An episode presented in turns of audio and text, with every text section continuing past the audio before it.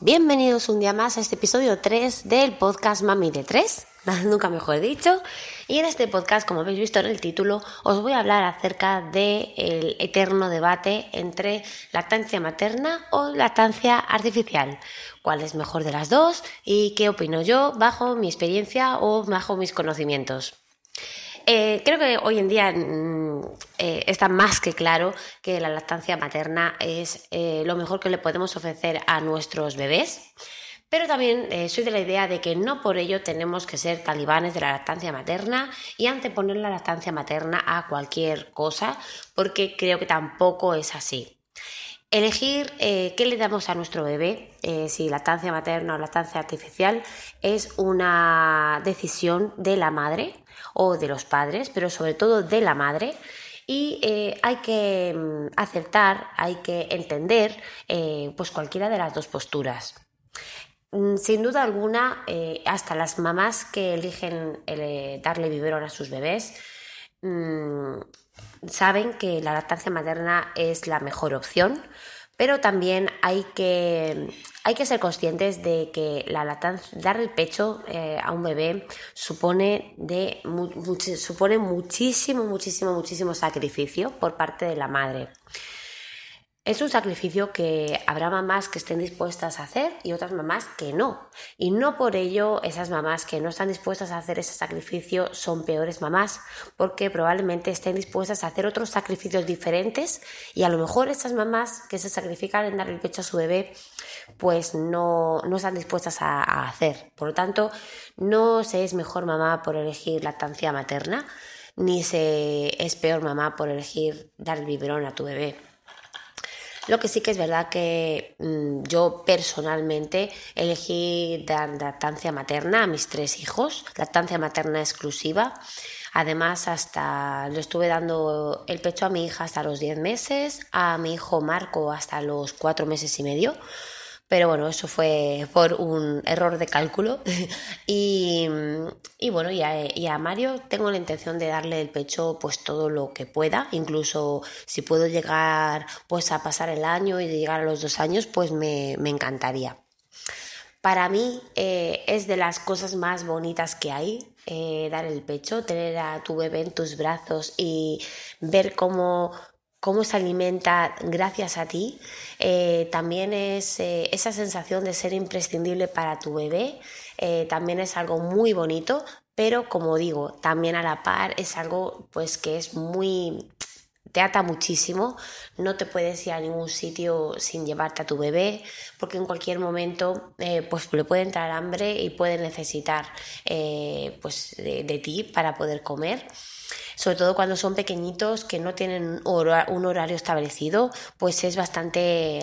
es una atadura, la verdad. También por otro lado, no tienes esa opción de que tu, el, papá eh, te libre un poquito de, esa carga, sino que toda la carga es para ti, porque claro, mm, eres tú quien, quien tiene el pecho para poder eh, alimentar al bebé. Aún así, mm, para mí desde luego es eh, la mejor opción. Eh, aunque, como digo, respeto y también entiendo a quien mm, elige dar lactancia artificial. Eh, también pues supone la lactancia artificial supone un mayor desahogo para la mamá supone eh, peores digestiones normalmente para el bebé un gasto económico evidentemente y para en mi opinión no crea ese nexo de unión entre la mamá y el bebé pero bueno, eso, son ya decisiones de los, de los papás. Eh, corre el mito de que hay muchas mamás que no, no pueden dar el pecho porque no tienen leche. Sin embargo, realmente eh, está demostrado que el noventa y tantos, un porcentaje muy alto de la población femenina está capacitada como para dar el pecho incluso mamás que tienen eh, problemas eh, estéticos en el pecho, o el pezón invertido, prótesis mamarias y demás, si están bien puestas las prótesis no tiene por qué interferir en la lactancia materna y eh, los pezones invertidos tampoco son un problema porque el bebé no se agarra en el pezón, sino que se agarra por toda la aureola. Así es que mm, realmente mamás que no puedan dar el pecho por motivos eh, mm, físicos, eh, fisiológicos suyos, hay muy, muy, muy poquitas. Lo que pasa que eh, creo que mm, realmente hay muchísimas, muchísimas cosas que que son falsas creencias que tenemos ahora mismo y que estaría bien que toda la mamá que quiera dar el pecho que se informe muchísimo, muchísimo acerca de ello antes de, hacerlo, porque eh, si no se informan muchísimo o incluso aunque se informen, hay una alta probabilidad de que al poco tiempo acaben dejándolo porque pues piensen que el pecho no es lo suficientemente eh, para, no, no, no, no le alimenta lo suficiente al bebé porque piensen que no tienen leche, porque piensen que el bebé se queda con hambre, son un montón de, de cosillas que, que, bueno, que es por falta de información de, las, de, de los padres en este caso. Así es que si estáis interesados en, en que os eh, hable un poquito más en detalle, en profundidad de la lactancia materna, estaré encantadísima. Yo me he informado desde, desde que estaba embarazada de mi hija Mara, me informé muchísimo y ya pues eh, eh, todo evoluciona. Hace 11 años que tuve a mi hija, por tanto todo ha ido evolucionando y con cada uno de mis embarazos me he ido poniendo al día acerca de pues nuevas cosas que se van sabiendo, porque evidentemente la ciencia evoluciona y hay cosas que cuando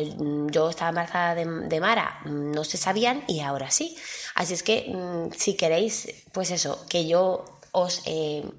mm, informe un poquito, eh, que, haga un episodio hablando de la lactancia materna exclusiva, pues estaré encantada de hacerlo y, pues me prepararé bien el tema para hablar de todos los puntos que, quiero tratar.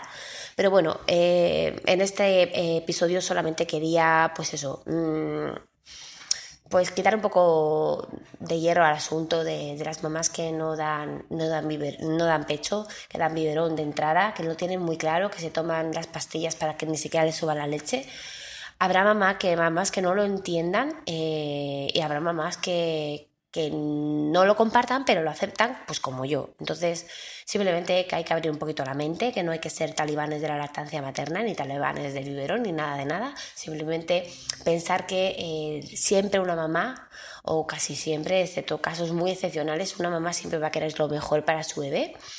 Y, van a estar igual de bien alimentados con un biberón que con el pecho, así que, aunque está claro que el pecho ofrece muchas otras cosas aparte de alimento.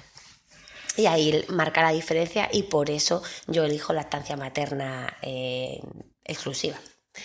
Y nada más, voy a dejar aquí este episodio, como siempre, espero que os haya gustado, que me escribáis algún comentario por, por cualquier punto, desde por donde estéis escuchando este episodio, me podéis eh, comentar en Spreaker, en Evox, en cualquier sitio. Y, nada, que, que, nada, que me podéis contactar también a través de la página web eh, la cosmética de lin.com barra contacta, eh, contacta conmigo y si no, la, bueno, en la pestañita de contacto tenéis ahí mi, un formulario para contactar conmigo y si no directamente a través del correo electrónico info arroba la cosmética de. Eh, nada, nos escuchamos en el próximo episodio. Hasta luego.